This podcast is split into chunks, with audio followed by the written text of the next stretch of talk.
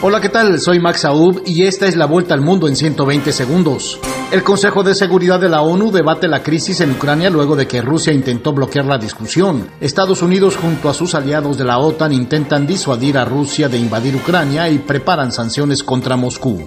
El Consejo de Paz y Seguridad de la Unión Africana suspendió a Burkina Faso de todas sus actividades en la organización hasta que sea restablecido el orden constitucional en este país como respuesta al golpe de Estado perpetrado por militares el pasado 24 de enero. Una junta militar de Birmania acusó a Aung San Suu Kyi, de 76 años y quien permanece detenida, de haber manipulado la comisión electoral durante los comicios del 2020.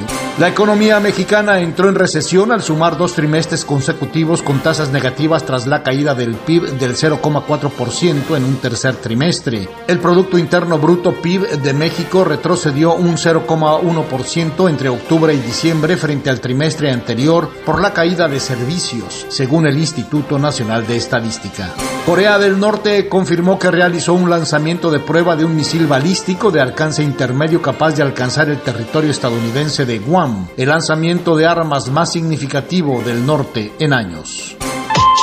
¿Te aterra hablar frente a un público, ya sea en vivo, en tus redes sociales o simplemente grabar un video? Max Aub te prepara para mandar el miedo a volar y tomar control de tus nervios. En tan solo nueve sesiones, Max Aub te transforma. Escríbele al 786-409-8724. 786-409-8724. Spotify, uno de los líderes en el mercado de streaming de audio, está en una tormenta mediática por no mitigar la desinformación alrededor del COVID-19 que hay en podcast que transmiten en esa plataforma. La compañía anunció nuevas acciones para atajar este fenómeno.